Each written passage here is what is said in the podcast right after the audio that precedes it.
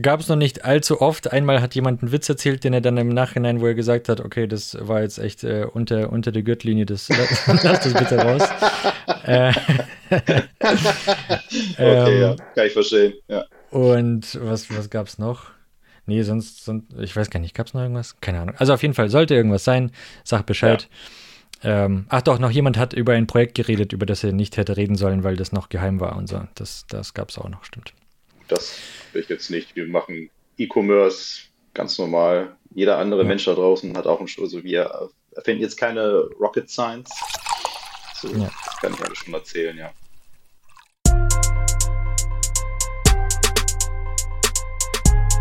Development Environment. Development Environment. Development Environment. Development Environment. Development Environment.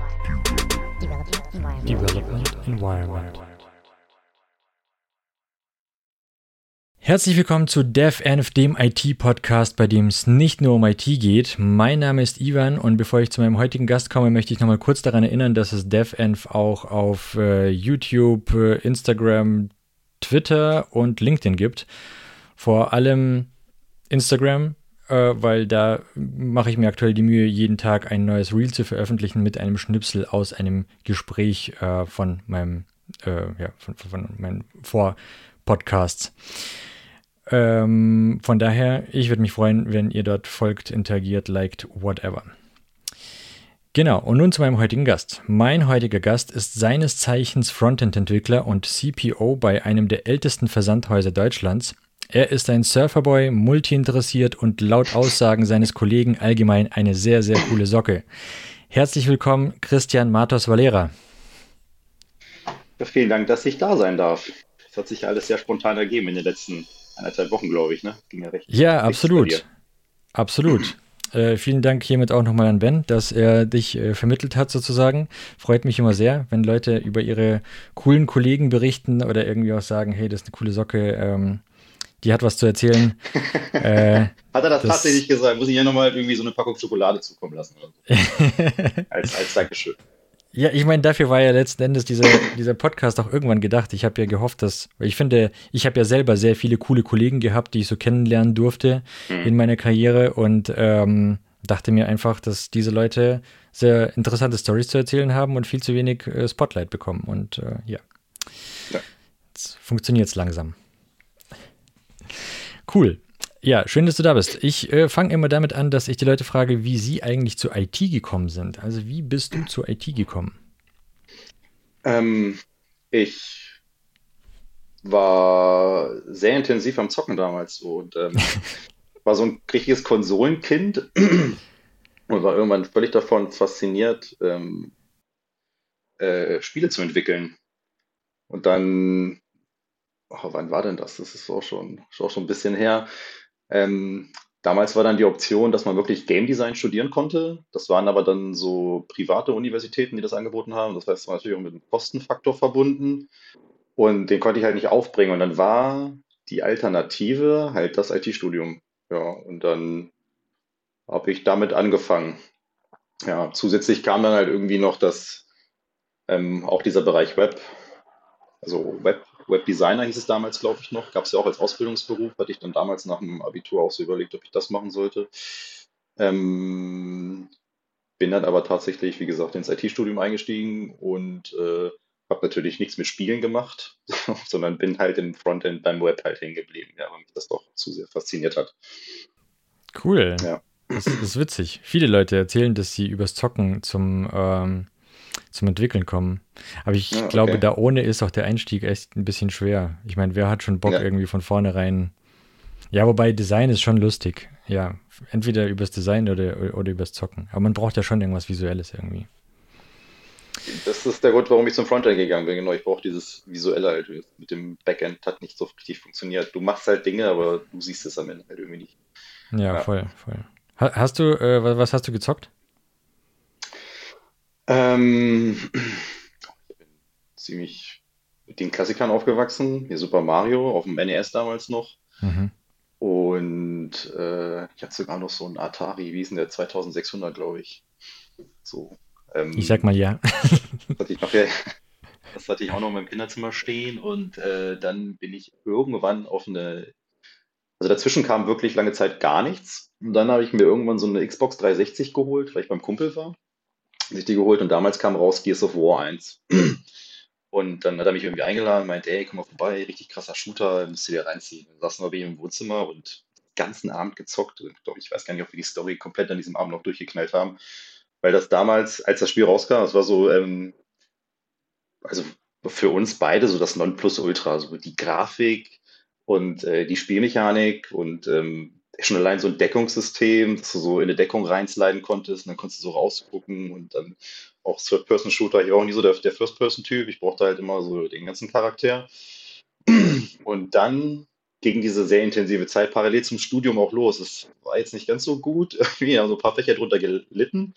Aber ähm, hat trotzdem Spaß gemacht irgendwie. Dadurch halt auch, ähm, und dann ging ja auch dieses ganze Online-Gaming, kam mir dann auch hoch. Ne? Das, ähm, mhm.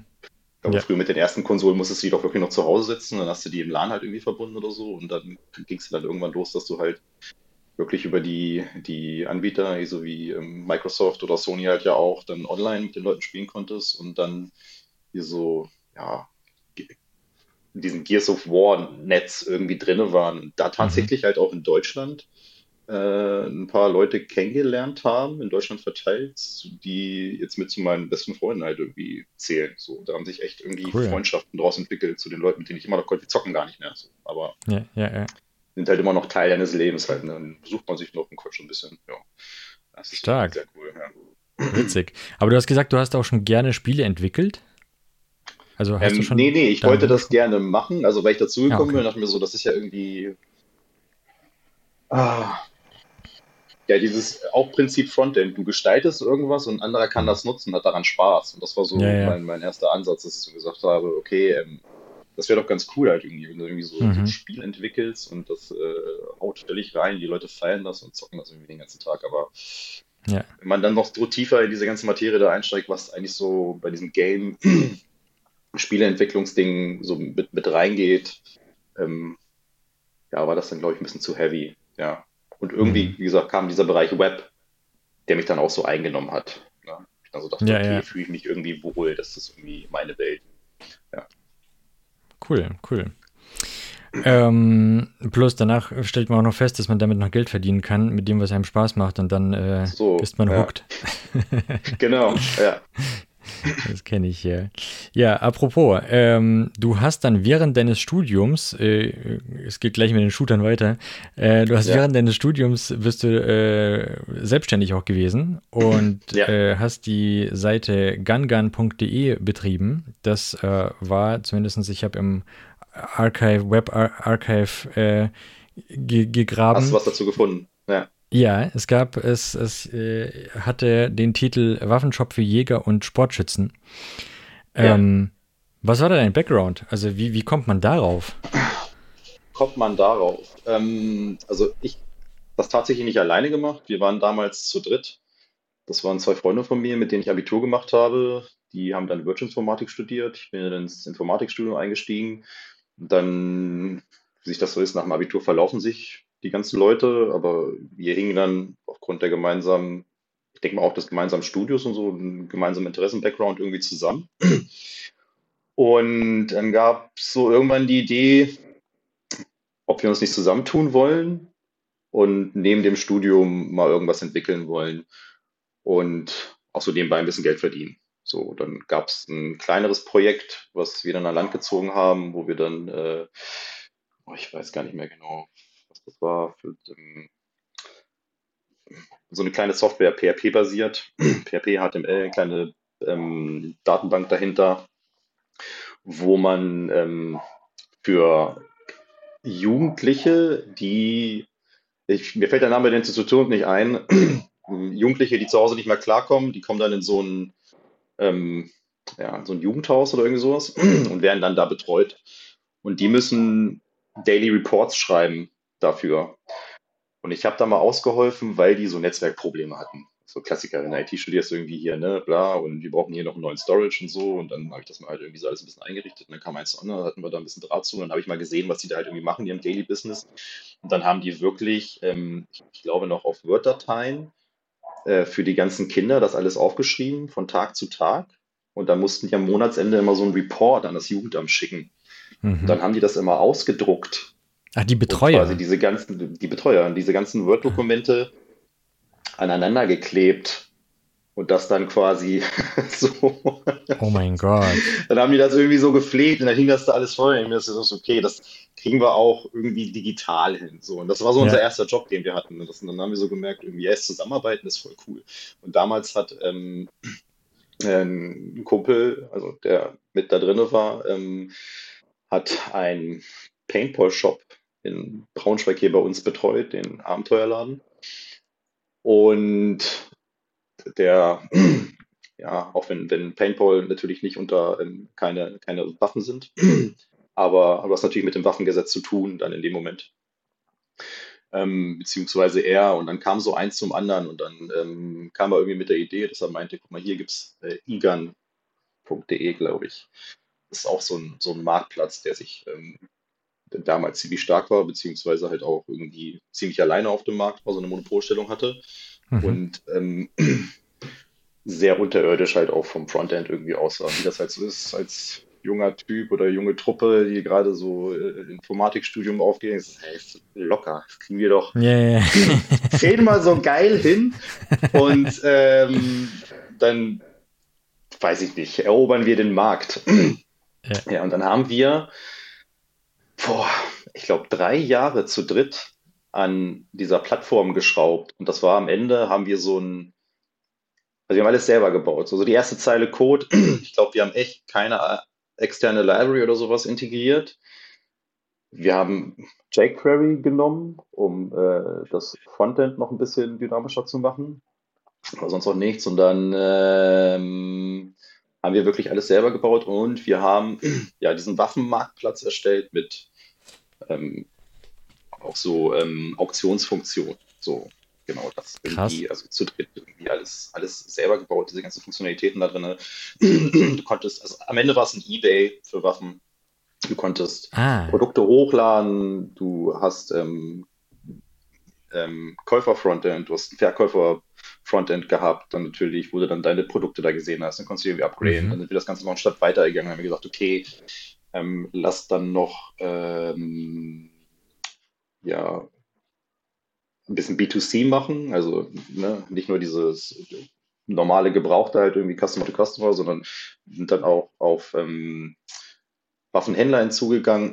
Das heißt, wir haben dann noch so einen vertrieblichen Zweig da reingemacht, dass du quasi deinen eigenen Shop eröffnen konntest mit so ganz stumpfen Templates. Man kannte ja alle so ein bisschen eBay. Ich habe ja auch schon mal so einen, so einen eBay-Shop dann irgendwie nebenbei gepflegt und habe dann so gemerkt, wie komplex das eigentlich ist. Und die meisten Leute, die dann irgendwie so, so ein wie man sich die Branche vorstellt. Die sind ja dann, oder ich glaube generell alle Branchen sind dann nicht so IT-affin und ähm, dann haben wir dann echt versucht, das Ganze so simpel wie möglich zu halten, dass wir eine API dann hatten, wo sie ihre CSV-Dateien da reinschieben konnten mit ihren Produkten und äh, das Shop-Frontend war dann wirklich nur, dass man so ein bisschen anklicken konnte, ich möchte hier die Navigation so, so und so mit den einzelnen Unterpunkten, Produkte. Also am Ende war es so Templating, sah eigentlich irgendwie alles gleich aus, konntest ein bisschen Farben ändern und ähm, Genau. Und ja, wie das halt so ist, du willst dann halt diesen Perfect Pitch haben, wenn du live gehst. Und dann bist du da am Schrauben und am Machen und du gehst komplett drin auf in diesem Projekt und äh, bastelst in deiner Freizeit teilweise da bis in die Nacht rein und äh, machst du die Dinge. Und irgendwann hatten wir echt äh,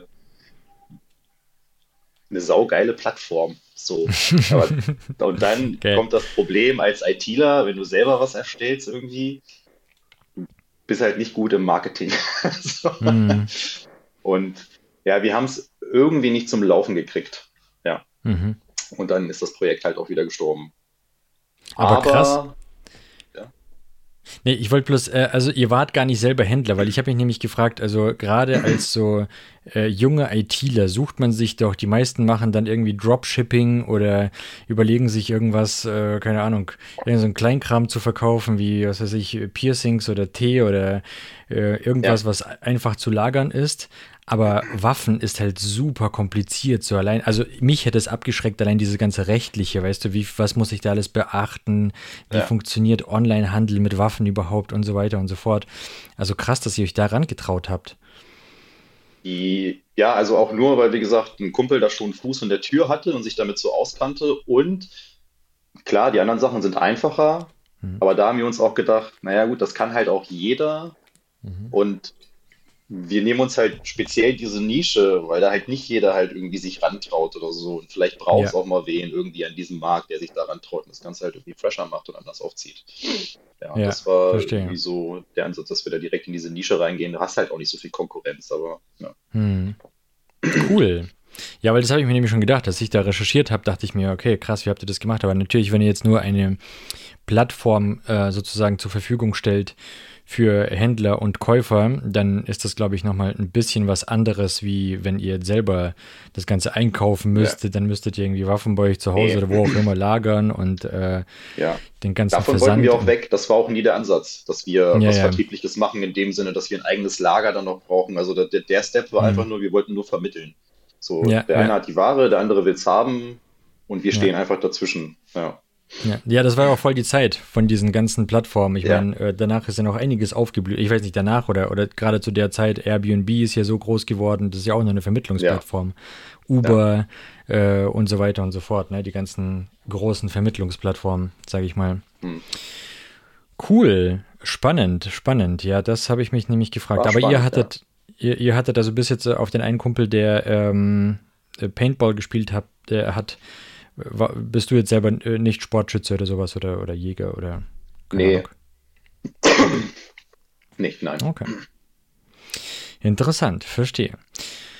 Gut, äh, später bist du dann irgendwann bei äh, MDM gelandet. Ich habe äh, vorhin bei genau. dem Intro gesagt, dass das eins der ältesten Versandhäuser Deutschlands ist. Genauer genommen ist nicht MDM eins der ältesten Versandhäuser, sondern äh, Sag du bitte den richtigen Namen, ich habe den gerade nicht parat.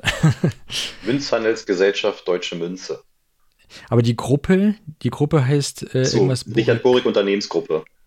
Genau, genau, genau. genau. Das okay, interessant. ist die äh, Unternehmensgruppe darüber und dann gibt es verschiedene Tochterfirmen darunter und äh, die größte an sich ist mit MDM. Aha. Ja. was macht MDM? Ähm, wie der Name schon sagt, Münzhändler. So, ähm, wir, das Unternehmen an sich ist knapp über 130 Jahre alt ähm, und ist ja Online-Händler für Münzprodukte, das heißt also offizielle Münzen, die geprägt werden in verschiedenen Prägestätten in ganz Deutschland oder weltweit. Also wir haben eigentlich alles im Portfolio, was man so an Münzen irgendwie haben kann, auch ähm, Raritäten, das heißt so mittelalterliche Münzen und so vertreiben wir halt auch. Ähm, dann ist es nur diese eine Sparte. Dann geht es noch in den Bereich Medaillen. Medaillen sind ähm, Produkte, die man Grunde sieht es halt aus wie eine Münze, ist aber keine Münze, weil das keinen numismatischen Wert hat. Also du kannst damit nicht in den Laden gehen und bezahlen. Aber das ist quasi so unser Hauptgeschäft, dass wir eigene Produkte kreieren und die dann an den Mann bringen und äh, sind halt sehr stark fokussiert auf diesen Bereich Sammler. So, das heißt, du hast, wenn, wenn du jetzt auf ein bestimmtes Thema komplett abfährst, wie zum Beispiel, weiß ich nicht, Harry Potter oder irgendwie sowas, da haben wir dafür eine Lizenz und dann haben wir dafür verschiedene Münzprägungen, wo dann, weiß ich nicht, die, also die einzelnen Protagonisten irgendwie drauf gedruckt sind oder verschiedene ähm, Elemente, die in einem Film irgendwie auftauchen und dann ähm, steigst du quasi in die Sammlung ein und kriegst dann monatlich ähm, deine Münze geliefert ja, kriegst du einen kleinen Folder, oder also klein, so ein DIN A4-Folder meistens dazu. Das ist dann so eine ähm, Plastik-Inlay mit den Vordrucken, wo du dann so die mhm. Münze so reinklicken kannst. Und dann, Ach so, ja. So, so eine hatte ich mal, als der Euro rauskam. Das Sammlerherz. Ja. ja. ja, kann auch gut sein, dass das vielleicht auch von uns irgendwie kann, kann, sein. Ja, und zusätzlich noch natürlich Anlageprodukte, also alles, was so im Bereich ja, Gold, Silber geht. Ja, mhm. so ein Krügerrand wird man vielleicht schon mal gehört haben. Mhm. Ja, so eine ziemlich bekannte Goldmünze aus Südafrika. Ja. Also das ist auch alles nur, was ich jetzt hier gerade erzähle, das ist wirklich so High-Level. Ne? Also tiefer mhm. kann ich auch nicht reingehen, weil ich nicht im mhm. vertrieblichen Teil bin. Ich weiß ja nur, mhm. was die Produkte sind, was wir so auflisten. Ja, ja. Und ähm, ja, macht ja mehr diesen IT-Teil, dass die Infrastruktur bereitsteht und funktioniert. Auch verrückt. Ich hätte niemals gedacht, dass ich das gelesen habe. Also ich habe mich halt auf äh, Wikipedia da informiert, was denn MDM ist und ähm, was ja. diese äh, äh, Borek-Gruppe auch ist, ähm, dass das eines der ältesten Versandhäuser ist. Also äh, ja, irgendwie hatte ich dieses Produkt überhaupt nicht auf dem Schirm. Und ich habe auch gesehen, dass äh, die Gruppe selbst, die hat ja dann auch noch so unter äh, Sparten, die zum Beispiel auch Briefmarken vertreiben und allgemein so viel, was genau. so, so, ein, so einen Sammelwert hat quasi irgendwie. Ja. Ähm, ja, also ein sehr, sehr interessantes Produkt und dass das auch irgendwie so riesig ist, das hätte ich nie gedacht. Sehr verrückt. Wie bist du darauf gekommen? Ich, äh, Ben. Ah. also durch Ben halt, tatsächlich, ja. Ähm, wie bin ich darauf gekommen? Ja, wir haben ja damals zusammen in der Agentur gearbeitet mhm. und ähm, die Agentur hat sich dann aufgelöst, dann mussten wir uns eine neue Stelle suchen und äh, haben uns natürlich dann überall beworben hier in der Region. Und Ben war dann tatsächlich irgendwann bei MDM. Ich muss auch ehrlich sagen, ich habe damals die Anzeige gelesen und habe ich gesehen, wir suchen da Webentwickler für Münzhandelsgesellschaft Deutsche Münze und das klang schon irgendwie so unsexy für mich, dass ich dachte, ja. ey, ey, weißt du, so fühle ich nicht. Ja, ja. So, dann war Ben irgendwie tatsächlich da, war beim Vorstellungsgespräch und meinte dann zu mir, das ist irgendwie hier so komplett anders, wie man sich das vorstellt, wenn man diese Stelle liest und äh, du solltest auch kommen. Wir brauchen noch einen hm. Frontend-Entwickler. Okay. Und dann bin ich zum Vorstellungsgespräch hin und ähm, fand das tatsächlich sehr überzeugend, äh, das ganze Konzept. Also auch, was die dann cool. vorhatten. Also damals war es ja noch ja. wirklich, und dann war denn das 2018, glaube ich. Äh, nee, 2017. genau. Und ähm, dann hatten die noch so einen, alten, ja, damals noch Magento-Shop, ähm, der Frontend-mäßig nicht meinen Bedürfnissen entsprach. Mhm. Und dann dachte ich mir so halt irgendwie, okay, hier fühle ich mich wohl, hier kann ich, hier kann ich echt Arbeit leisten. Cool. Und jetzt Stark. bin ich da seit sechs Jahren, genau. Der übrigens äh, für die Zuhörer und Zuschauer, der äh, Ben, von dem wir hier die ganze Zeit sprechen, das ist der Benjamin Klein, der in der Folge 27 bei mir zu Gast war. Bloß falls jemand interessiert ist, gerne mal reinhören. War auch eine coole Folge. Ja. Ähm. Okay. Ja, ja. Ähm, cool. Nee, also ich habe es mir auch angeschaut und äh, hätte auch nicht gedacht, dass das irgendwie so ein Riesenportfolio ist und äh, ja, was ihr da alles macht. Verrückt. Ja. Was machst denn du dort? Du hast geschrieben, du warst zuvor, also du hast als Frontend-Entwickler quasi äh, angefangen, so hat dich ja der Bender ja. auch darüber gelockt. Und äh, jetzt machst du aber was ganz anderes dort. Jetzt mache ich was ganz anderes, ja. Ähm, ja, genau. Also der erste Step war Frontend-Entwickler und ähm, wie ich schon so erklärt habe, das sah alles so für mich so ein bisschen altbacken und nicht peppig aus ähm, was für damalige Verhältnisse auch okay war, so, so jetzt zielgruppenspezifisch auch irgendwie abgestimmt, aber ähm, schon allein, ja, jetzt, du, du hast halt sehr viel Spielraum da halt irgendwie gehabt. Und da habe ich dann halt irgendwie so gedacht, halt irgendwie, okay, da kannst du dich so ein bisschen austoben, da kannst du mal so diese ne, neue, neue Art und Weise der Arbeitsweise halt, wie man so Frontend entwickelt, so mehr so ähm, Elementen, Komponenten basiert, das Ganze, dass man das so ein bisschen umstrukturiert. Wir hatten ja wirklich, also uns diese, diese Templates in dem alten Magento-Shop irgendwo, das waren keine Ahnung, wie viele hunderte Zeilen, wo einfach so alles immer drinne steckte. Und dann hatte einfach jede Seite hatte für sich halt irgendwie so am Ende gefühlt einen eigenen Code.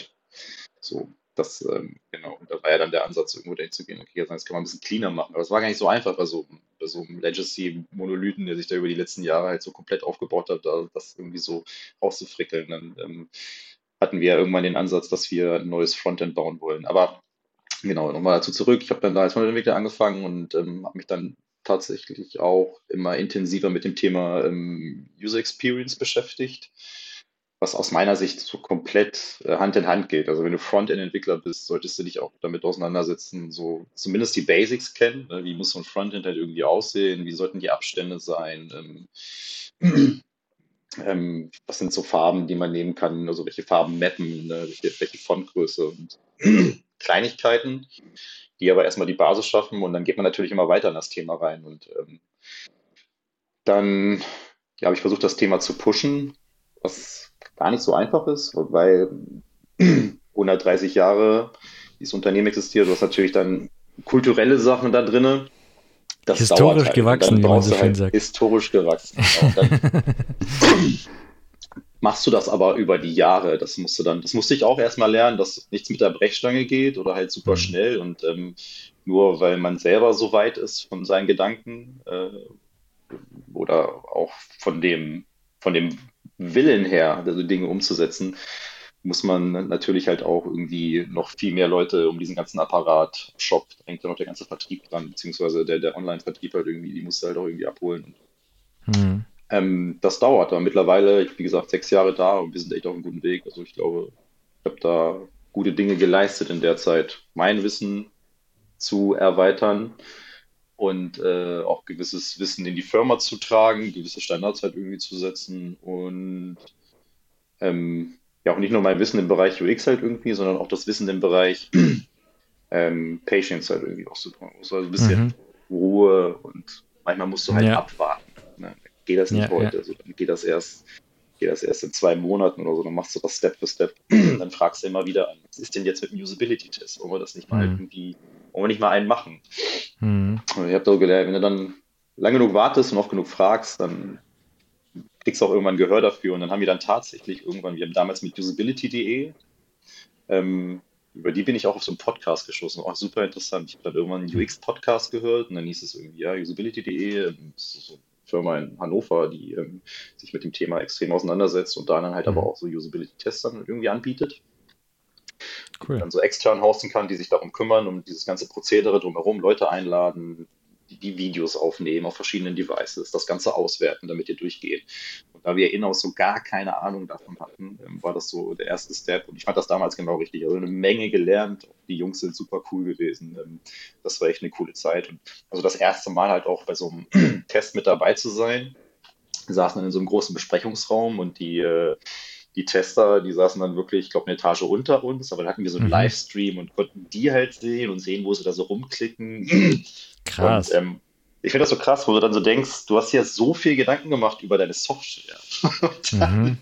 klicken die Leute da rum und du denkst dir so, ah, ja, da hat er nicht verstanden. Scheiße, müssen wir, müssen wir irgendwie Äh. wir noch mal anders machen. Ja, Ja. okay. Du bist halt immer schon so drinne in, in deiner Welt und denkst so, hey, ist Ja, doch, ja. das ist doch jetzt voll simpel. Du musst doch jetzt nur den Haken setzen Ja. und auf den scheiß Knopf drücken. Was macht der denn da? ja, aber jemand, der das nicht entwickelt hat oder auch gar nicht so in deinem, in deinem, in deinen Business-Prozessen steckt, ne, der rafft das halt nicht. Ja, aber irgendwie Da da gibt's ja auch viele, viele Memes zu, äh, wie man ähm, ja, sein Produkt sich vorstellt, wie der User damit umgeht und wie der User dann tatsächlich damit umgeht. ja, Ja. Genau.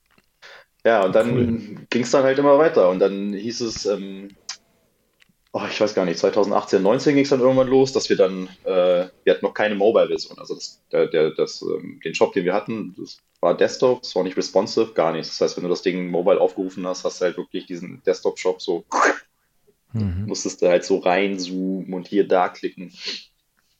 Und dann hieß es, ähm, okay, äh, Projekt, wir machen erstmal so einen Mobile-MVP, den bringen wir auf die Bahn. Und dann hatten wir uns überlegt, was wir da nehmen. Und dann ging es los mit, wir haben damals mit Woo Storefront zusammengearbeitet. Mhm. Die hatten so ein Headless äh, Vue.js-basiertes Frontend für Magento rausgebracht. Ähm, die hatten dann schon eine eigene äh, eine API und eine Bridge, wo du quasi das Ganze ans Magento anschließt, dann die Daten extrahierst, die du brauchst, um ein Frontend anzuzeigen. Und das ging halt dann super schnell. Das war so der erste Baustein, wo wir dann damit angefangen haben. Ja, und ähm, genau, hat sich so ein kleines Team daraus kristallisiert. Das wieder glaube, zwei, drei interne waren wir und der Rest wurde dann von damals noch, lief das Ganze noch unter die Wante. Mhm. Ähm, und jetzt hat sich dann Moose Dorfront, glaube ich, als eigene Company aus die Wand halt so, ich glaube, vor zwei, drei Jahren oder so dann ähm, rausgeklickt. Also ich kann mal so Mhm. sagen, rausklicken. Und ähm, Da, da warst du aber noch äh, Frontend-Entwickler, oder? da war ich noch Frontend-Entwickler. Und da haben wir dann wirklich teilweise mit den Core-Leuten zusammengearbeitet, also die dieses Boost Dorfman entwickelt haben, was aber auch super effizient war und super cool. Also wir sind derzeit halt irgendwie, wir hatten keine Ahnung von Vue.js, so das war komplett Neuland für uns. Und dann halt eine richtig steile Lernkurve, weil erstmal A. Leute, die das Produkt selber gebaut haben, haben dir sehr viel vermitteln können zu ihrem Produkt und auch zu der Art und Weise, wie du halt dann den Code schreibst oder wie du mit Vue halt am besten umgehst. Das war irgendwie sehr intensiv. Dann haben wir dann innerhalb von ich weiß gar nicht, ist jetzt Lügen, bestimmt vier, fünf Monate oder so, dann die erste mobile Version rausgebracht, die wir dann parallel zum, zum Desktop-Frontend gelauncht haben. Und dann ein, vorne mit einer Weiche, ja. Ein, eine Frage, sorry, äh, ganz kurz bloß bevor äh, die, der, wir von der Story äh, zu sehr abschweifen. Ja. Ähm, wieso habt ihr euch damals für Vue entschieden? Weil ich meine, das war ja so eine heiße Zeit, gerade React war auf dem Markt, alle ja, waren auf React, ja. dann ist Vue rausgekommen und ähm, viele haben sich nicht getraut. Das fühlte sich zu einfach an, das war eine Ein-Mann-Armee, das hat ja dieser äh, ja. Der, der, der Herr äh, aus, ich weiß nicht, irgendwo aus Asien, auf jeden Fall entwickelt und man hatte so die großen, die Enterprises hatten Angst, weil React kommt von Facebook, das wird lange Bestand haben, das ist so eine Ein-Mann-Geschichte ja. Die Entwickler, für die Entwickler hat sich aber geil angefühlt, Vue war viel, viel intuitiver und einfacher als React. Äh, ja. Kannst du dich noch daran erinnern, wieso ihr äh, euch für Vue entschieden habt? Ja, ähm, das war tatsächlich dann zu der Zeit, wo Vue wirklich ähm, sich etabliert hat, schon so ein bisschen. Mhm. Also ich kenne die Diskussion auch noch, sollte man das nehmen, das ist jetzt irgendwie neu, ne? das ist irgendwie nur so ein Typ, der das irgendwie macht. Und dann war dieser Punkt, wo wir gemerkt haben, es wird aber schon sehr häufig genutzt. Und das hat sich eigentlich schon etabliert in der Entwicklung. Und wie du schon meintest, dass es sehr einfach ist, das war auf jeden Fall noch ein ausschlaggebender Grund. Also die Komplexität bei React und bei Angular, mhm. Das neben Vue zu stellen, das war dann halt so, ja komm, also nee, wir müssen jetzt schnell was leisten und wir können keine, keine krasse Lernkurve halt irgendwie in Kauf nehmen das muss halt schnell gehen. Also das muss, muss, mhm. intuitiv sein zu lernen, das Ganze. Das war auch nochmal ein Grund. Und natürlich, ähm, gut, ich, war, ich, ich denke, da waren noch andere ähm, ähm, ähm so Headless-Systeme da draußen neben Boost Storefront, aber natürlich war das auch nochmal so ein Argument, dass wir quasi das gefunden haben, äh, das perfekt aus Magento-System gemappt hat, irgendwie das, ähm, ein Kollege Verstehen. von mir hat das auch, glaube ich, mal über eine Woche einmal so ausprobiert, hat das Frontend aufgesetzt, hat die API in die Bridge angeschlossen, hat gemerkt, ja, wie es flutscht. Das funktioniert, mhm. wir müssen nicht viel machen, wir müssen uns wirklich nur noch ums Frontend kümmern und dass sie halt auch von denen die äh, Kapazitäten mitbekommen haben, also dass wir da noch Developer mit gebucht bekommen haben, die uns das supporten. Also dieses Gesamtpaket war es, aber tatsächlich auch dieses Einfachheit. Ne? Wir wollten halt irgendwas haben, was, was leicht ist, was wir einfach lernen können. Mhm. Ja, und jetzt, okay. ja, fünf Jahre später, ja, Version 3 wurde ja gelauncht, ich weiß gar nicht, letztes Jahr irgendwann. genau, die ganzen anderen Anbieter ziehen jetzt auch mit und das ja. hat sich jetzt etabliert und es fühlt sich gut ja, an. Das war eine richtige Entscheidung auf jeden Fall. Cool, freut mich. Nee, absolut. Das ist ja jetzt auch mittlerweile wirklich sehr community-driven und die Community ist ja auch sehr groß im Wu. Ähm, also von daher Nee, alles gut. Äh, also ich, mich hat es bloß interessiert, weil ich, ich kann mich noch an diese Diskussion erinnern ähm, zwischen React und, und, und Vue damals, aber ja. Ja. Alright, sorry, jetzt habe ich dich unterbrochen. Äh, ähm, wo, wo war ich? Mo mobile Version genau. gelauncht und ähm, dann war natürlich der nächste Step halt irgendwie, okay, jetzt haben wir das Ding mobile ready, ähm, jetzt müssen wir natürlich langfristig denken, unser altes Magento Frontend irgendwie ablösen. So, und ähm, dann war der nächste Step, dass wir gesagt haben, okay, jetzt machen wir das Ganze mal auch für Desktop. Desktop und Tablet ziehen wir das Ganze hoch und ähm, wollten das so full responsive haben. Ähm, haben das auch wieder MVP-mäßig umgesetzt, hatten da jetzt nicht so viel Zeit, wie das dann meistens ist, irgendwie so in unternehmerischer Sicht halt irgendwie, lassen wir erstmal schnell umsetzen, gucken, was wir da, was wir da hinkriegen. Ähm, haben wir aber tatsächlich auch, ich glaube, ich weiß gar nicht, auch wieder so in vier Monaten irgendwie runtergerockt. Ganz stumpf, ne, das Frontend äh, auf verschiedenen ähm, Device-Größen halt irgendwie hochgezogen. Und in diesem Prozess hat sich dann irgendwann, also für mich persönlich, äh, würde ich sagen, für mich persönlich herauskristallisiert. Also für mich persönlich ist das gar nicht herauskristallisiert, aber das kam dann irgendwann vom, vom Team, die haben mich irgendwann nach Entscheidungen gefragt und ich dachte, wir sind wir sind ein Team, also warum muss ich denn hier immer jeden Mist entscheiden? Also, ob wir das jetzt so machen oder so. Und dann hat sich das aber so etabliert, dass irgendwie diese Lead-Position dann angenommen habe und mehr auch in diesen, diesen Weg gegangen bin, halt in gewissen äh, Development-Entscheidungen halt zu treffen. Ne? Wie, wie setzen wir es um? Welche Richtung geht das?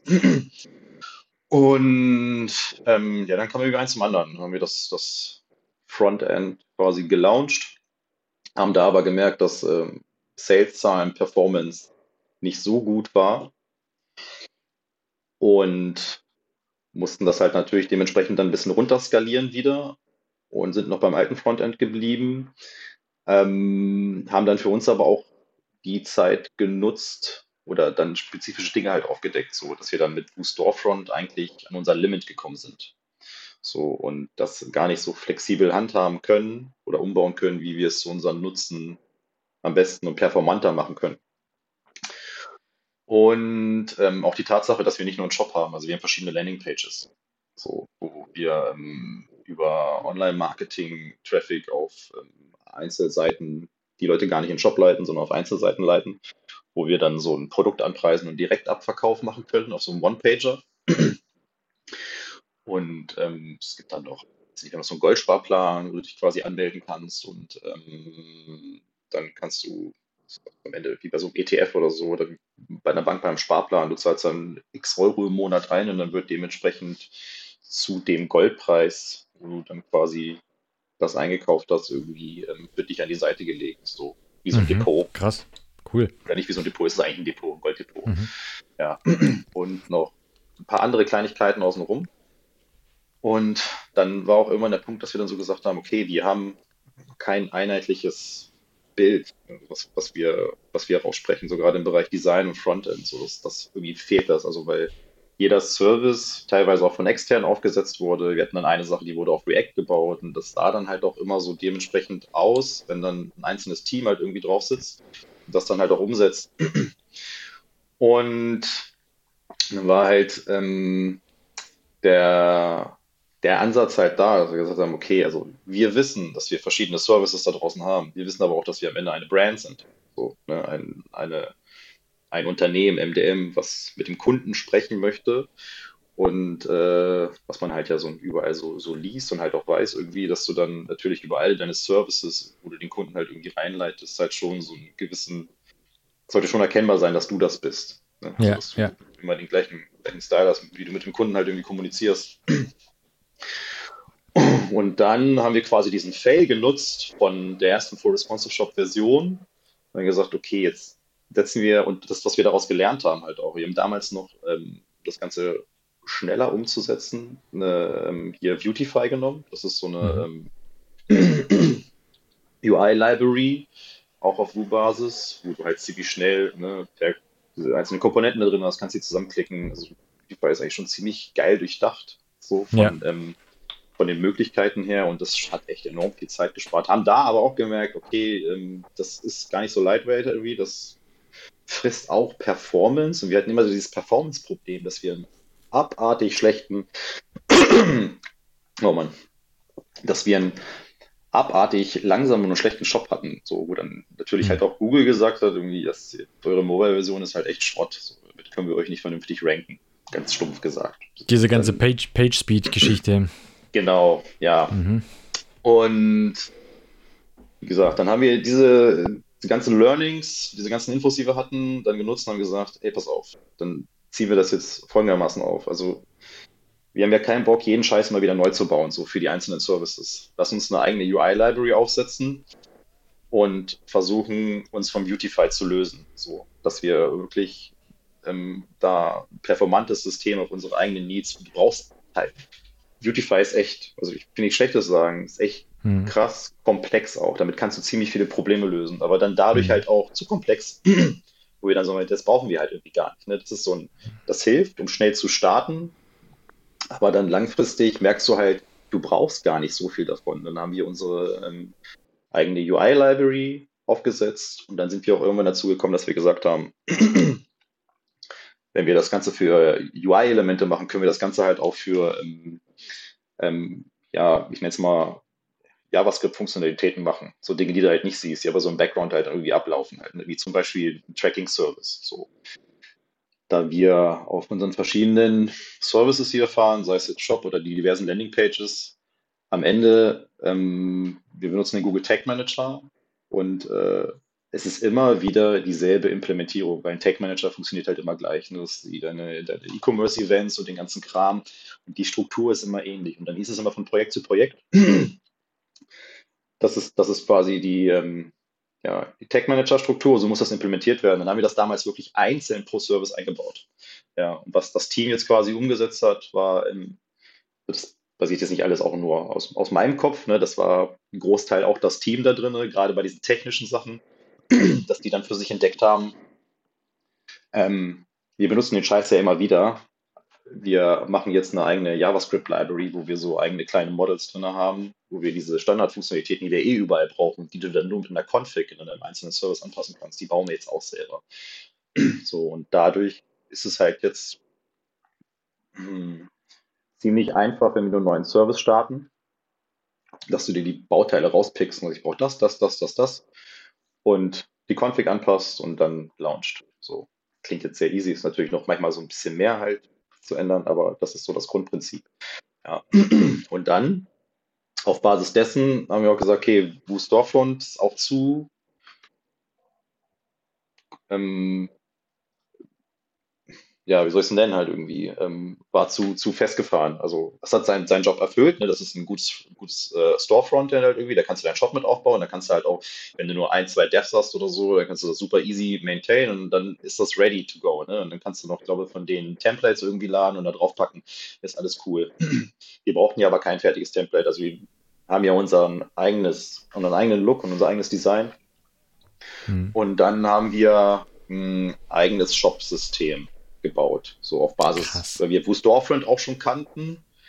Und ich saß dann irgendwann mit ähm, meinem Kollegen zusammen, der jetzt also auch ähm, super krasser, äh, ich wollte es Nerd sagen, für, ich will ihn eigentlich gar nicht als Nerd bezeichnen, so, aber von dem Know-how her, ähm, ja, also ich ja, weiß nicht, was ich ohne ihn dann halt irgendwie machen würde halt teilweise, also dann wären diese Projekte jetzt gar nicht so, wo sie sind, wenn ich damit, wir saßen dann zusammen, ich weiß nicht, was genau, haben wir so gequatscht, meinte, ey, er meinte halt auch, also wir sind hier am Limit, ich kann das Ding nicht weiter performanter machen, ohne dass wir an Core gehen. Das hat er, glaube ich, schon mal im Vorgespräch noch so erzählt. Ne? Und ähm, mhm. da war ja so die Idee, so, ne, wenn wir jetzt den Core abändern und das Ding ist nicht mehr upgradefähig, dann haben wir auch nichts gewonnen am Ende. So mhm. kam diese Diskussion, wie komplex kann es denn sein, wenn wir ein eigenes Frontend komplett vom Scratch auf neu bauen?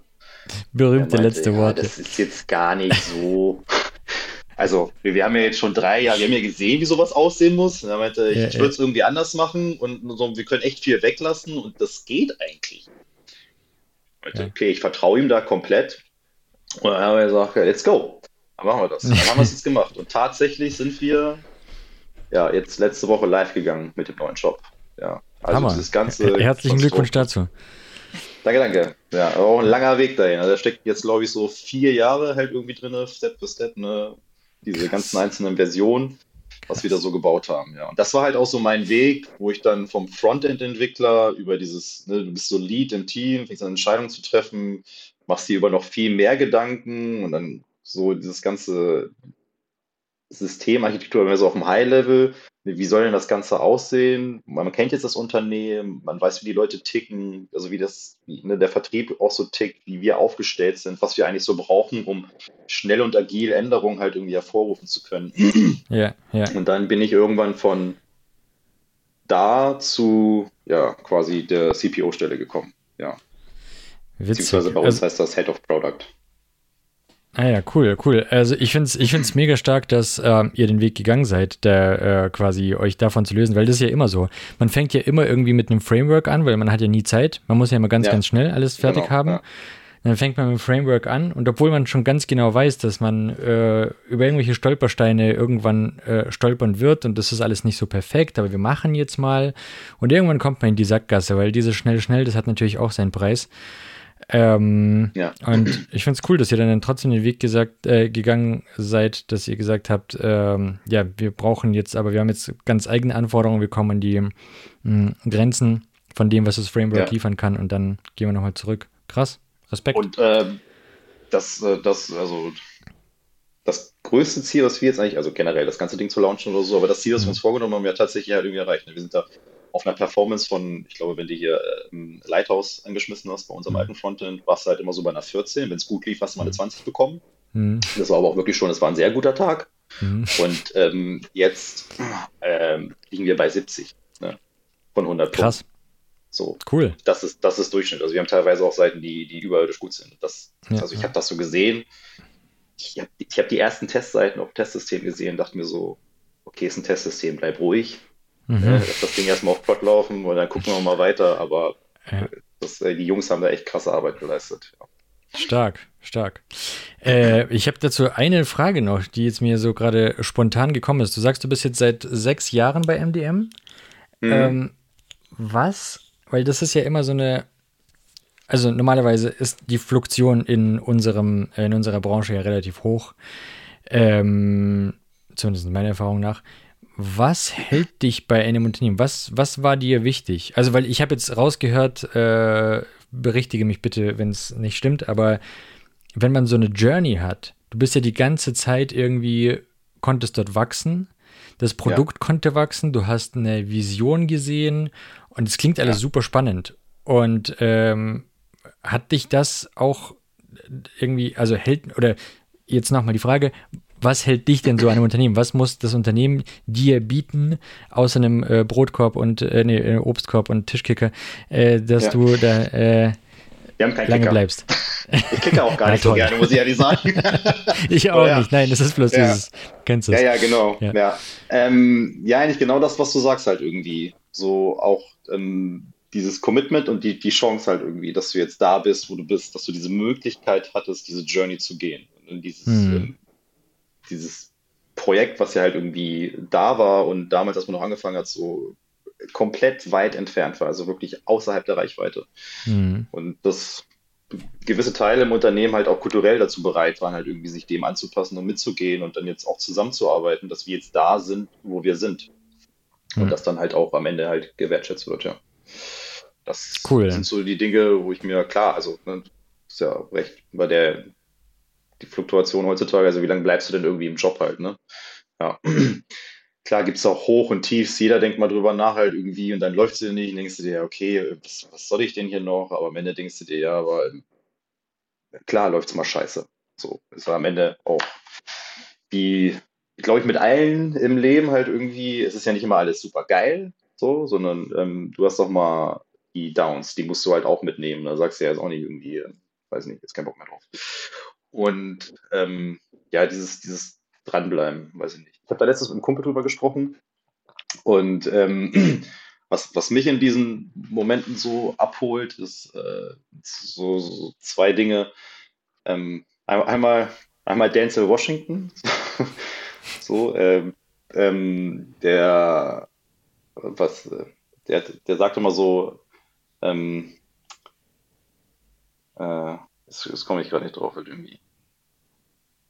Also, without commitment, you never start. Mhm. Und also, but without consistency, you never finish.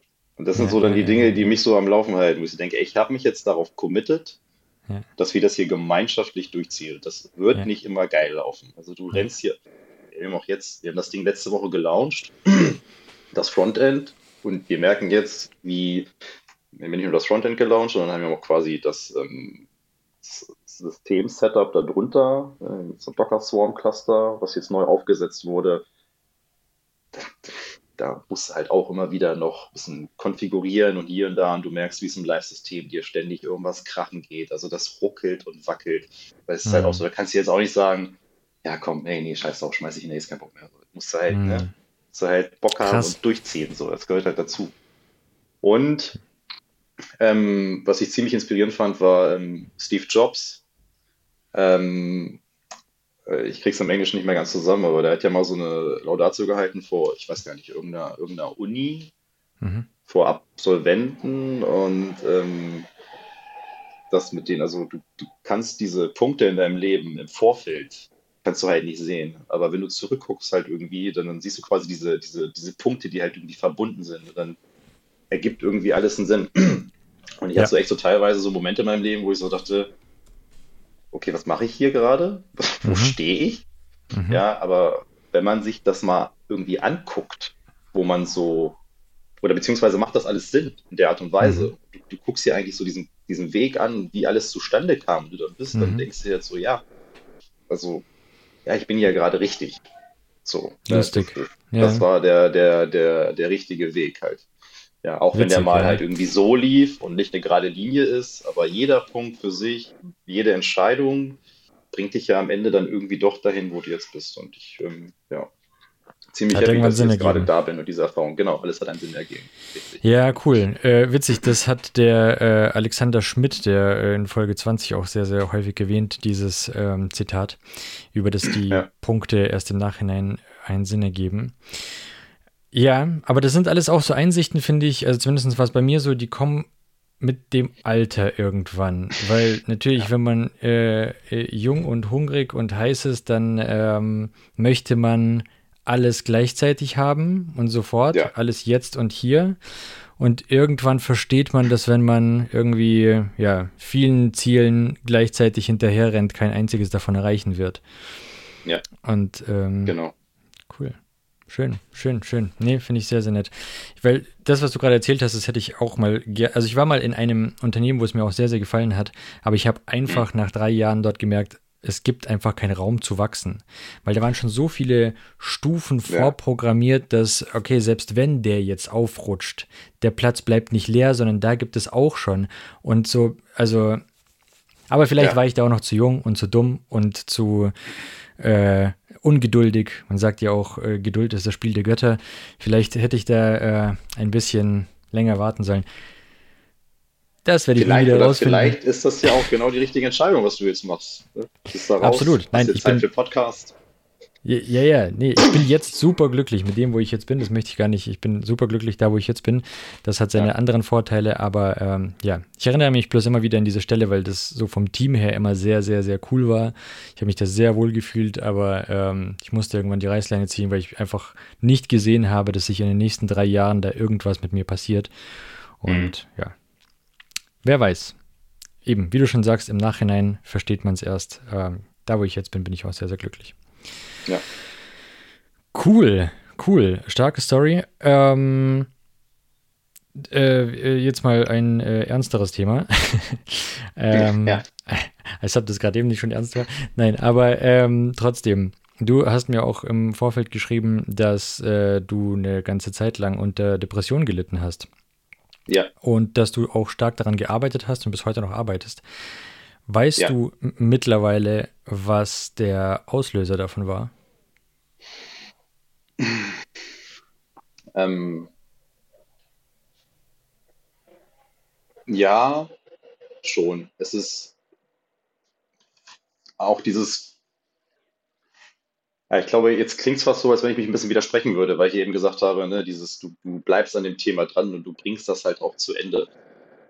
Da muss ich aber nochmal so ein bisschen zurückrudern und differenzieren halt irgendwie. Da muss man aber halt auch immer für sich gucken. Ich hinterfrage das auch immer wieder. Also will ich dieses Thema auch wirklich zu Ende bringen? Also ist dieses Commitment, was ich damals getroffen habe, ist das noch so stark, dass ich diesen Weg gehen möchte? Und ähm, also für mich war das dann damals, äh, kam einfach zu viel zusammen. Das war so äh, zum Ende Bachelorstudium, hatte auch so finanzielle Gründe halt irgendwie, also du war dann irgendwann, keine Ahnung, so, so Ende 20, 30, dann machst du dir ganz andere Gedanken um dein Leben halt irgendwie und dann bist du halt noch Student, ähm, kommst irgendwie gerade so über die Runden. Dann ähm, fand ich auch diesen Effort zu bringen ins Studium an sich sehr anstrengend. Also das ging dann irgendwann so in Richtung Burnout, weil ähm, ja mein Anreiz war halt irgendwie sehr gute Leistung zu bringen. Ich muss aber auch ganz ehrlich sagen, ich bin nicht der theoretische Typ, dass ich wirklich gute Leistung am Ende halt theoretisch abliefern kann. Also ich habe gemerkt, dass praktische Dinge, sei es eine Hausarbeit schreiben oder meine Bachelorarbeit, ähm, da immer gute Noten bekommen habe, aber in diesen normalen Lernen und dann Klausuren schreiben, das war für mich irgendwie der Horror. Dann war das immer so ein Druck, ne, dieser Notendruck und ähm, dieser finanzielle Druck. Und ähm, hinterfragt dann halt auch so soziale Sachen, ne, die Be Beziehung an sich, Freundeskreis, Familie. Da, also das war so eine fette Blase, die sich immer weiter aufgebaut hat, wo du dann aber drin stecken bleibst. Sie gesagt, ich habe mich ja zu dem und dem und dem committed. Ich ziehe das jetzt durch und dann, dann ziehst du am Ende halt irgendwie eine Last von fünf Dingen mit dir rum, die du eigentlich gar nicht mehr so fühlst und einfach mm, ja aus diesen diesem inneren Ding heraus irgendwie, ja, aber ich habe dem doch zugesagt, dass ich da Bock drauf habe, also dass ich ne, das, das durchziehen möchte. Und dann, bringst du das halt zu Ende. Und ähm, das war in gewissen Dingen nicht so cool. Genau. Dann kommst du halt irgendwann, du bist irgendwann nicht mehr du selbst. So, du folgst irgendeinem Ziel, ein vordefinierten, wo du sagst irgendwie, ja, aber da habe ich mich doch damals gesehen in zehn Jahren. So, da muss ich doch jetzt auch hin. Aber dass man, keine Ahnung, mit Anfang 20 einen anderen Kopf hat als mit Ende 20 und sich mhm. da in dieser Zeit auch super viel macht. Also ich glaube auch immer noch nicht, dass man mit 18 erwachsen ist. Das ist kompletter Schwachsinn halt. Nee, also definitiv kam das halt auch irgendwie wirklich erst so mit Ende 20, Anfang 30, dass dann da ganz viel ja. passiert ist. Das gehörte, das spielte da alles mit rein. Ja, und ähm, genau, dann. Da, da, darf ich fragen, wie alt du da warst, als das passiert ist? Ja, das war so um die 30 ging das los. Um die 30. Ja, Ende 20, Anfang 30. Das hat sich so alles langsam aufgebaut und ähm, habe damals halt auch Football gespielt. Das war dann für mich ähm, so der Ausgleich, dass ich mir noch eine Sportart irgendwie gesucht habe. Ach so, zu der Zeit kam auch noch rein die, die Selbstständigkeit, dieses Gangan.de. Ne? Du, du pumpst rein, du pumpst immer wieder rein, aber du merkst irgendwie, es ist nicht performant. Also ne, du hast deine ganze Energie und Zeit da reingesteckt. Natürlich dann kein Geld dafür bekommen, aber es war selber gemacht, studiert. So uns irgendwie finanziert, dass wir so über die Runden kommen. Und zum Ausgleich dann noch ähm, Football gespielt, was mir persönlich, ich sagen muss, halt dann im ersten Moment ein gutes Gefühl gegeben hat. Also A, erstmal der sportliche Ausgleich und auch dieses Teamgefühl, dieses Wir, was man da hat. Man lernt wieder was Neues, man blüht da drin auf und ähm, ich hatte auch da bei der Sache ziemlich Glück, dass ich ziemlich schnell Fortschritte, also das ist ja auch mal, wenn du was Neues machst und schnell Fortschritt hast und dann natürlich halt auch dementsprechend gutes Feedback bekommst und so. Das fühlt sich auch für dich selber gut an. Du merkst, okay, ich mache hier was, irgendwie das passiert. Da lief irgendwie sehr viel parallel, aber dass dann irgendwann alles in so ein Bottleneck reingelaufen ist, wo einfach so ein extremer Druck auf einem war, und auch wie jetzt bei der Arbeit oder bei sonstigen Sachen, wo ich mir so denke, halt irgendwie, man hat ja diesen Ansatz halt irgendwie, du musst ja immer gut sein in irgendwas, du musst immer der Beste sein. Ich so denke, nee, Leute, das müsst ihr einfach nicht, du musst einfach Spaß dran haben. Ne? Und wenn ich jetzt, ich bin nicht der weltbeste Frontend-Entwickler im Leben nicht. Also ich habe jetzt auch, bin jetzt seit, weiß ich nicht, wie lange raus und ich jetzt eine Zeile Code anfassen, würde ich wahrscheinlich mehr Schrott verursachen als unser Azubi, muss ich ganz ehrlich sagen. So, Dafür habe ich jetzt andere Skills, die ich den Leuten halt irgendwie das Oberflächlichere, das, das, das große ganze Denken halt irgendwie so weitergehen kann. So, hinaus wollte, war halt dann auch, aber auch dieses Football-Ding ist dann halt irgendwann, du kommst dann an so einen Punkt, wo du halt auch, du hast dein Maximum an Leistung erreicht. So. wenn du darüber hinausgehen willst, musst du ja noch mehr investieren. Also noch mehr Fitnessstudio, noch mehr Training und dann hast du aber die private Komponente, dann hast du irgendwie die Sportkomponente, dann hast du irgendwie diese Jobkomponente und dieses Uni-Ding.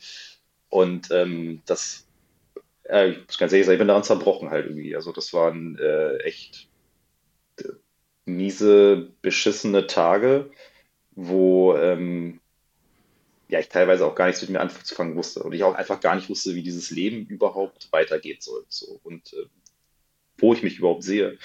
Und was mhm. in diesem Moment aber auch, glaube ich, total okay war und genau so passieren musste, weil du, das war einfach zu viel und du brauchst dann diese Phase, wo du auch einfach sagst, ich habe keine Ahnung, wie es jetzt nächsten Monat weitergeht. Ich weiß es gerade einfach nicht und ich muss das jetzt auch nicht wissen. Und ich muss jetzt erstmal gucken, dass ich mich so weit reguliere und an mir arbeite, mir auch Hilfe suchen, das war auch sehr wichtig. Ich habe dann auch angefangen, zu therapeutische Beratung angenommen. Habe mich dann wöchentlich mit meiner Therapeutin damals getroffen und die Dinge dann aufgearbeitet. So, und wie, wie lange auch, hast du das gemacht, wenn man fragen darf? Ähm, ich glaube, das ging ungefähr ein Dreivierteljahr.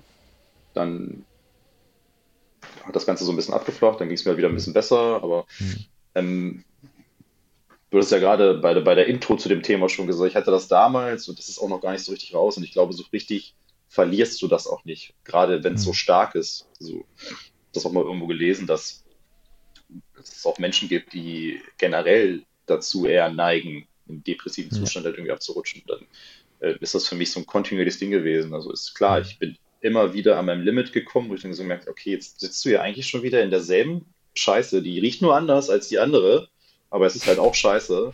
Und jetzt musst du mhm. halt wieder gucken, wie du da rauskommst. Und dann wieder eine therapeutische Beratung, die nächsten Steps und, und, und. Gucken und machen und machen. Ja, und dann irgendwann, es läuft jetzt nicht perfekt. So, will ich sagen, dass ich jetzt der glücklichste Mensch auf der Welt bin, aber ich bin jetzt zurzeit auch nicht der unglücklichste Mensch auf der Welt. Und es gibt immer wieder Phasen, wo ich merke, okay, jetzt kippst du gleich, also jetzt kommst du gleich wieder in dieses, dieses Loch rein. Ich glaube, also was ich jetzt über die Jahre gelernt habe, was der Benefit war, ist die, die Kunst daran halt irgendwie dieses Loch vorauszusehen. So, dass okay. du irgendwann merkst, ja, hier ist jetzt so ein Sog, hier passiert gerade was und jetzt musst du anfangen, irgendwas zu ändern. Okay, so, jetzt cool. musst du anfangen, Entscheidungen zu treffen für dich. Mhm. Wenn du weiter in dieser Situation bleibst, wird es wieder genauso darauf hinauslaufen, wie es war. Und das willst du nicht. Mhm. Ja. Und am Ende, ich glaube, das kann man auch für mich genauso, das kann ich für mich so genauso auf den Punkt bringen, ist es, ich habe in meiner Vergangenheit sehr viel Entscheidungen an anderen Menschen abgegeben. So. Mhm. Die, die, wo ich mein Leben einfach so am Floaten war, durch deren Entscheidung. So. Ja. Was mir auf jeden Fall geholfen hat, ist der Moment, wo du wirklich anfängst, für dich selber deine Entscheidung zu treffen. Und sagst, ich will jetzt das machen. Machen wir das. Cool. Da muss man Fühl auch die Balance halten, dass das nicht so egoistisch wird irgendwie. Das finde ich auch schwierig. Mhm. Gerade wenn du mit anderen Menschen im sozialen Kontext zusammenhängst, halt irgendwie oder auf der mhm. Arbeit, ist auch mal so ein Impuls, wo ich mir so denke, ja, aber ich will das jetzt so. Ne? Mhm. Da muss man halt auch die Balance finden, dass man sagt, ja, okay, aber der andere halt irgendwie nicht. Das hat ja auch seinen mhm. Grund. Ja. Ja, ja. ja aber alleine das, alleine, aber alleine das zu äußern, ist vielleicht auch, also ich, äh, nur ganz kurz, ich kann da sehr, sehr mit dir äh, mitfühlen. Hm. Ich stecke auch gerade in so einer äh, dezenten Sinnkrise oder allgemein äh, ja. lief dieses Jahr vieles Scheiße einfach bei mir so privat. Ähm, und das ist auch so eine Erkenntnis, die ich hatte, dieses man möchte in Harmonie und äh, Peace, Love und Harmonie leben und deswegen gibt man halt viele Entscheidungen ab oder sagt sich, naja, ist jetzt nicht das, was ich eigentlich machen möchte, aber ich kann das tragen. Ich bin ja stark. Ja. So, ich, ich kann das tragen, genau. das ist kein Problem. Deswegen machen wir das jetzt einfach so. Und es staut sich dann aber irgendwann auf und irgendwann merkt man, dass eigentlich sein ganzes Leben lang nicht, sein ganzes Leben aktuell nicht so läuft, wie man es wollte, weil man sich immer gedacht hat, naja, man ist ja stark genug, das zu tragen. Und ich meine, du genau. kannst eine Entscheidung, du kannst zwei, drei davon tragen, aber irgendwann ja. merkst du, dass du völlig nicht mehr da bist, wo du hin wolltest. Und ja, ja. cool. Ich habe mal irgendwann so ein Schaubild gesehen, dass das auch komplett unabhängig ist von, von der Schwere dieser Entscheidung. So, das ist ja so, als wenn du ein Glas Wasser hältst. Das ist am Anfang total okay. Ja, aber halt das mal halt irgendwie ein paar Stunden. So, fliegt ja auch der Arm weg, ne? Also das ist genauso wie so Kleinigkeiten, wo du dann so denkst, ja, okay, ist nicht schlimm. Das ist total okay, machen wir halt irgendwie so. Aber das auch irgendwann, wenn das so beibehalten wird, auf Dauer, über die Jahre, eher viel gemerkt für mich selber, Kommunikation ist auch super wichtig. Mit Leuten reden. Das ist ja alles in mich reingefressen, das ist auch noch so ein Ding. Du redest ja nicht mit Menschen. Das ist ja so, hä? Okay, was stimmt denn so? Ne, mit dir stimmt irgendwas nicht, aber das kannst du jetzt nicht erzählen halt irgendwie. Das ist ja halt, du machst nach außen, machst halt immer, hey, alles cool, alles total happy und ähm, ja, wenn du dann alleine bist, ist irgendwie gar nichts cool und happy. Und ähm, also, was ich dann gemerkt habe, so der erste Step, ähm, damals tatsächlich mit einer von meinen Mitgründern, ähm, das jetzt mit ein besser, also Freund ist oder die Person, ne, wo man über jeden Scheiß sprechen kann. Das war also die erste Anlaufstelle. Und ähm, da einfach mal diesen ganzen Scheiß abzuladen, so wie es einem geht, was gerade los ist. Also ich erinnere mich noch an diesen Abend, wie leicht ich mich dann erstmal gefühlt habe in diesem Moment. Ja, die Probleme sind nicht weg, die sind noch da, aber das war erstmal so, boah, geil, ich habe jetzt erstmal drüber geredet halt. Ne? Und dann kommst du dann dahin, du redest darüber. Und wenn du drüber redest, kommen die Dinge ja auch in den Kopf. Und dann wird dir so einiges klar.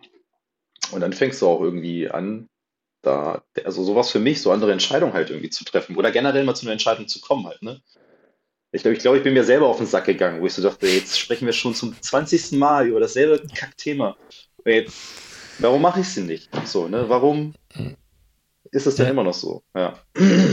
Witzig, also nicht witzig, aber ähm, äh, interessant, dass interessant, dass, dass wir da ja. sehr, sehr ähnliche Erfahrungen gemacht haben. Ich habe es jetzt äh, gestern auch so, also ich bin, um ehrlich zu sein, ist mir gestern das erst so komplett bewusst geworden, als ich so mit dem Hund draußen war, habe ich irgendwie drüber nachgedacht, was alles dieses Jahr passiert ist. Und dann war mir mhm. auf einmal klar, wieso ich aktuell da bin, wo ich bin und wieso auch äh, quasi so die, die letzte Sache, die dann passiert ist, passiert ist.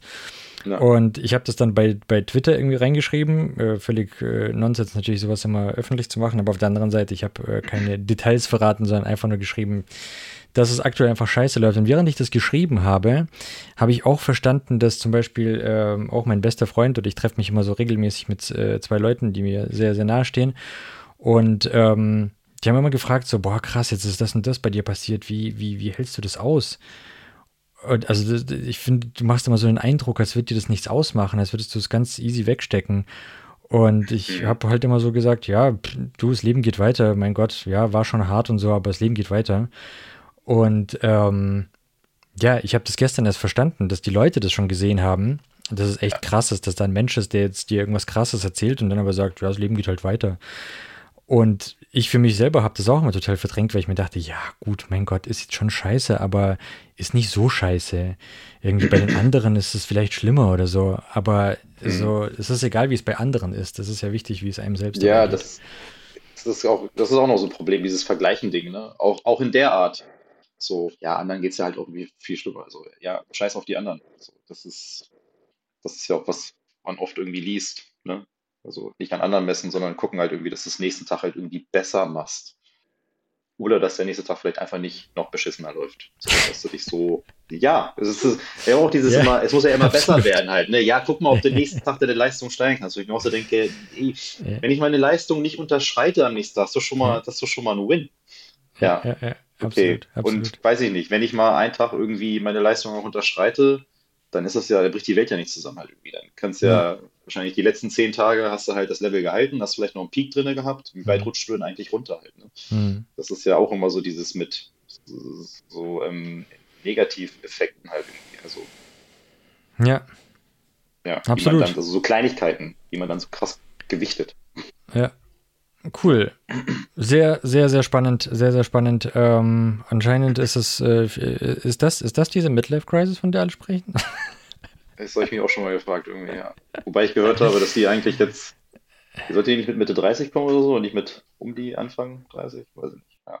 Aber man steckt mittendrin. Also ich habe auch, ich habe manchmal so das Gefühl, halt irgendwie, ich kann es ja, glaube ich, selber sagen, weil ich da auch drin stecke. Ich glaube, wir sind alle irgendwie am Arsch. Jeder ist irgendwie so ein bisschen am Arsch halt irgendwie. Die einen reden nur drüber und die anderen halt nicht. Die tun halt irgendwie ja. so, dass den ganzen Tag halt irgendwie die Sonne aus dem Arsch scheint. Definitiv. Und wenn ich aber so mit den Menschen rede, die wirklich. Ich habe auch so gemerkt, wenn du selber offen bist, das Thema halt irgendwie so ansprichst und dann so darüber sprichst, wie es dir geht, halt irgendwie so, dann kommt ganz oft auch von anderen so zurück, boah, krass, ja, ey, so, ne, mir geht's auch so und so. Und ähm, ja, ich habe auch in meinem Freundeskreis Leute, mit denen ich ziemlich intensiv darüber unterhalte, halt irgendwie auch, was, was die so für einen Background haben und was die so durchmachen. Und ähm, ja, zum, Teil therapieren wir uns halt auch irgendwie selber. Ne? Dann geht es mir mal gut, dann äh, telefoniere ich mit dem einen und so, ja, läuft irgendwie nicht und quatschen mal so ein bisschen und ähm, ja, cool. andersrum genauso. Ja, ja. schön. Ja, definitiv. Äh, irgendwie sind wir alle am Arsch. Da, äh, das, äh, da sagst du auf jeden Fall ein, ein, ein wahres Wort. Nee, das, das glaube ich auch tatsächlich. Und ich habe auch so oft das Gefühl, ich denke mir auch, ja, mein Gott, aber die halten das doch jetzt auch aus. Aber ist es dann gut, das immer auszuhalten? So, willst du das? Nein. Vielleicht, ich, ich, ich kann vielleicht manche Dinge einfach nicht mein Leben lang aushalten. Alright, dann Blitzfragen. Äh, Mac oder Windows? Mac. Hast du schon immer auf Mac? Du hast ja früher gezockt, aber du hast auf Konsole ich hab, gezockt. Ähm, tatsächlich war früher ein Windows-Kind mhm. und habe immer gesagt, irgendwie, ich brauche diesen Apple Hippie-Scheiß nicht halt irgendwie, nicht, nicht Hippie, Hipster-Scheiß halt irgendwie, ja. ist da kompletter Bullshit.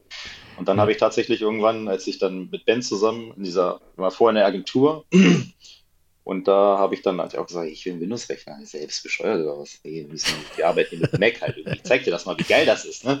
Geil. Und dann habe ich wirklich angefangen, mit so einem Mac zu arbeiten. Und jetzt denke ich mir jedes Mal, wenn ich einen Windows-Rechner aufklappe, was, was soll das? ich, kann, ich kann damit nicht arbeiten. Sehr gut, sehr Ja, ich gut. will jetzt Windows nicht schlecht machen. Also hat auch alles irgendwie sein. Äh, Ja, ja. Die, die Microsoft-Produkte laufen da super. Super. Ja. Wobei mittlerweile Teams auch super läuft auf dem Mac, finde ich. Das haben die auch schon ganz gut hinbekommen. Ja, das stimmt. Alrighty. Ähm, Smartwatch oder Dumpwatch? Gar nichts von beiden. Fuck, keine Uhren. Krass. Okay. Also ich habe so eine alte, ähm, ähm, so eine Casio, so eine Oldschool mit dem. Ja, genau die. Das Ganze aber nicht mit, also mit so einem silbernen Gehäuse. Ja, Ah ist ja, auch schon super. Die ist komplett abgeranzt. ja, ja. Die war auch irgendwann leer. Und dann dachte Ja. ich so, okay, die ist jetzt hin. ja. Klar, können wir Batterien tauschen. Und irgendwann nehme ich die nach einem Jahr wieder so in die Hand, guck so drauf und ich mir so, ey geil, die geht ja wieder. Keine Mhm. Ahnung, wie das Ja, funktioniert, aber irgendwie, Ja, die sind- die tut noch. Die, die haben ja ein Versprechen von einer Laufzeit von sieben Jahren. Die ist ich schon- älter, das Teil. Von vielen Leuten gehört, dass es auch länger als sieben Jahre hält. Ja, ich glaube, die überlebt mich. Ja, Die Uhr wird mich überleben, definitiv. Ja, ich kann mit diesen Smartwatches und so, das ich finde schon so penetrant genug, das Hm. den ganzen Tag das Handy halt irgendwie nimmst zu haben, dann kriegst du irgendwie noch eine Meldung und hier eine Notification und da. Und ähm, das Handy hat einen Vorteil, ich kann es wegdrehen und lautlos machen, aber wenn es Ja. die ganze Zeit an meiner Arm, an meiner Wrist irgendwie, an meiner Wrist. ja. Okay, wenn es die ganze Zeit an meinem Armband irgendwie vibriert, oh, nee, das muss nicht sein, da habe ich echt keinen Bock drauf. Ich weiß, Ja, ich kann es ich. ausschalten, aber Nee, geht mir genauso. Also ich bin auch überhaupt kein. Genau aus diesem Grund mag ich auch keine Smartwatches. Ähm, alright, dann Team Light Mode oder Team Dark Mode? Dark Mode. Überall Kommt aber auch ID? drauf an. Also auf jeden Fall in den ähm, IDEs immer Mhm. Dark Mode und äh, auch sonst alles, was technisch und entwicklungsmäßig zu tun gehabt hat. Mhm. Light Mode geht nicht. Krieg ich, Mhm. Kann ich nicht angucken. Also Quellcode auf weißem Hintergrund, das finde ich komplett schrecklich. Verstehe So, das, das funktioniert bei mir nicht so. Ähm, tendenziell, aber ich, ich weiß, es gibt so gewisse Sachen, die gehen im Dark Mode nicht, aber ich glaube da auch eher, weil es designmäßig scheiße umgesetzt ist. Hm, verstehe.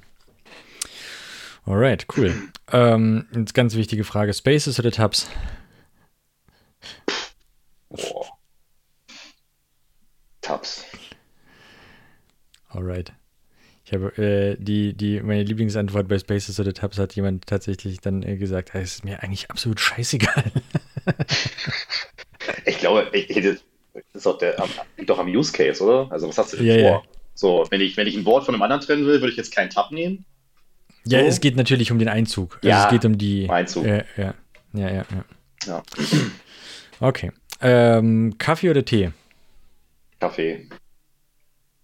Alright. Ja, definitiv Kaffee. Zu viel, glaube ich auch.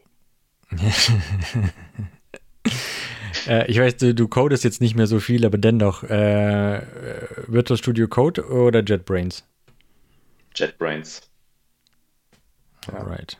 Also jetzt aber auch einfach nur, weil ich äh, das Studio jetzt ja, mal angetestet, aber wir haben grundsätzlich mal mit JetBrains gearbeitet. Und ich, Mhm. ich war zufrieden. Ich fand es halt irgendwie geil. Ja. Nee, Was ich ich, finde es ab auch und, sehr was ich wirklich noch, noch am Laufen habe, ist ähm, Sublime.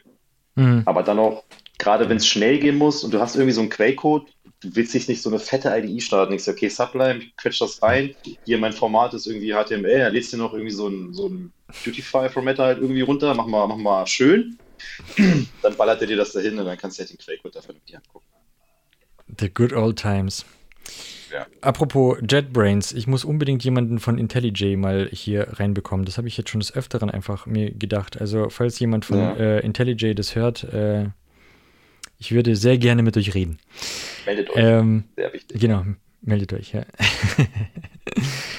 Alright, äh, Firefox oder Chrome? Chrome. Alright. Ja. Äh, äh, Desktop oder Laptop? Laptop.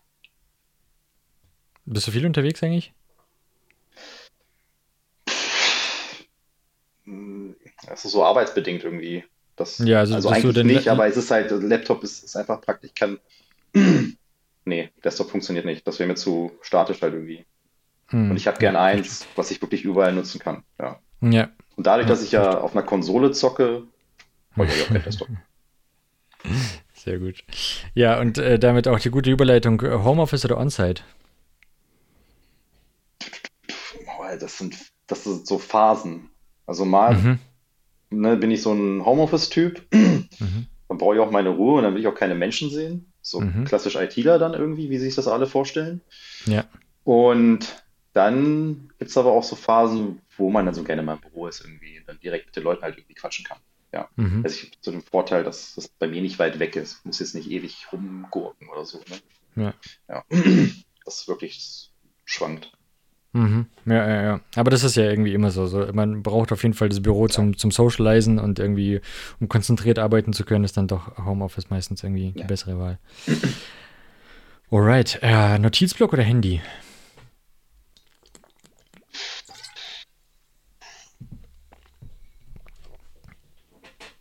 Boah, beides so. Je nachdem, was gerade da ist. Mhm. Das ist auch ein großes Problem, dass Notizen dann einfach überall kann auf dem Blog stehen.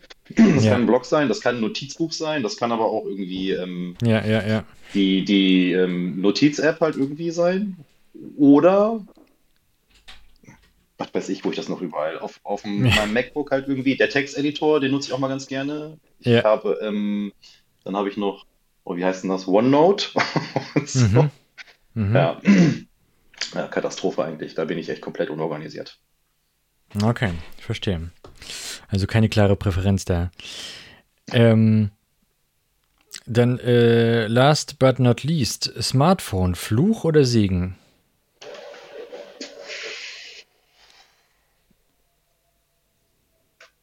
Ich, ich muss ehrlich sein, es ist schon Segen eigentlich. So, obwohl es irgendwie zum Fluch tendiert, aber es ist schon, was, was würden wir heutzutage ohne Smartphone halt irgendwie machen? Da müsste ich halt wieder in der Zeitung rumlesen, wann die nächste Aufführung im Kino ist oder irgendwie sowas. Und ja, gut. Ja, es ist schon irgendwie, ist connected. Du könntest so, ein Tablet nutzen oder, oder ein. Vielleicht so, ist es ja. Es geht jetzt generell um dieses äh, digitale Ding halt irgendwie. Nee, also es geht wirklich um Smartphone, weil das Smartphone hat ja auch äh, den Nachteil, dass es sehr, sehr ähm, das, also, ab, ablenkend ist. Weißt du, weil du hast ja ein, auf der einen Seite hast du natürlich den Vorteil, dass du überall jegliche Informationen Zugang hast, auf der anderen Seite hast du ja. den Nachteil, dass du zu, überall und zu jeder Zeit jegliche Informationen haben ja. kannst. Und das, äh, also ja. dadurch, dass ich es sehr effektiv halt irgendwie nutze, würde ich halt irgendwie schon sagen Segen, aber ich okay. verfluche es auch manchmal, genau. So. Okay. Ich würde eher zu Segen tendieren. Das hat schon eine Menge Vorteile. Cool, das war's auch schon. Vielen, vielen Dank. Das war Christian Matos Valera. Sehr gerne. Danke dir. Vielen Dank für die Einladung und dass ich hier sein durfte. Ja, hat mir wirklich sehr, sehr viel Spaß gemacht. Äh, lass uns gerne nochmal über eine zweite Folge sprechen, weil ich glaube, wir, wir haben noch ein paar Sachen, über die wir reden könnten, aber wie gesagt, äh, Time gerne, is ja. unkind. Ja. Cool. Ja. Ich würde mich freuen, auf jeden Fall. Ja. ja, mich auch. Danke auch.